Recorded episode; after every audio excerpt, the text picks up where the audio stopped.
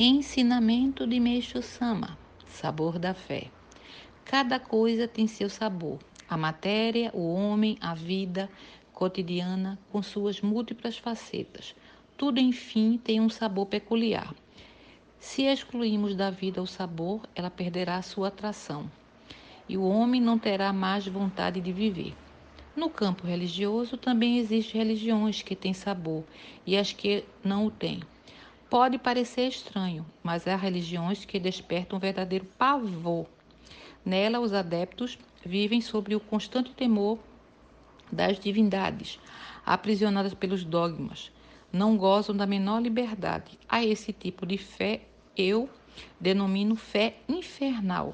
O objetivo da fé é alegrar a vida, dar-lhe tranquilidade e permitir que se desfrute do sabor da vida. Então as coisas da natureza se transfigurarão. As flores, o vento, a lua, o cântico dos pássaros, a beleza das águas e das montanhas passam a ser vistos como dádivas de Deus para a alegria da criatura.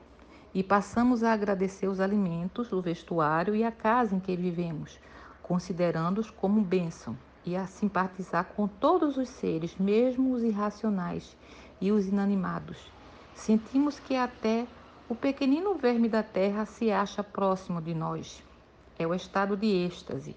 A religião deve levar o homem à despreocupação, que é o estado ideal. Se ele enfrenta um problema, que aprenda a deixá-lo na mão de Deus, tão logo sejam aplicados recursos humanos para sua solução. Eu procedo assim. Aquilo que me parece difícil e incompreensível, remeto aos cuidados do, do absoluto e dou tempo ao tempo. Numerosas experiências minhas demonstram que tal prática dá resultado além dos esperados. Mais ainda, eles ultrapassam todos os desejos formulados. Por isso, quando surge algo desagradável, confiando em Deus, eu logo admito que é prenúncio de bons acontecimentos. Acho interessante quando compreendo depois que o mal aparente determinou a vinda do bem. Então as preocupações se tornam ridículas.